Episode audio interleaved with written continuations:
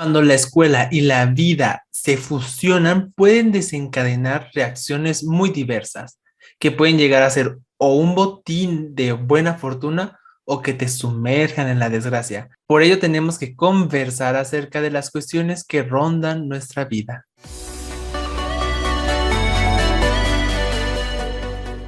Bienvenidos a Podcast with the Student en la sección de español, podcast con un estudiante y con su anfitrión Les Camilla. Una breve introducción mía.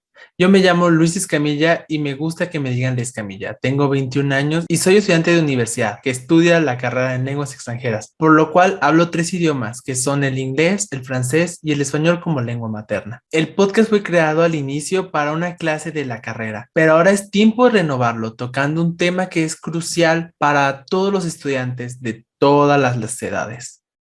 La vida estudiantil es tan caótica y llena de adversidades que tenemos que superar día con día, pero al final se puede convertir en una gran aventura colmada de experiencias con buenos recuerdos. En esta nueva temporada me gustaría platicar mi experiencia siendo estudiante de la carrera de lenguas extranjeras y cómo esto está afectando, afectó y va a afectar en mi vida cotidiana.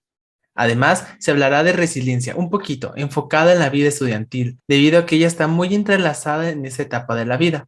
Además, veremos cómo es sobrellevar esta etapa con su ayuda.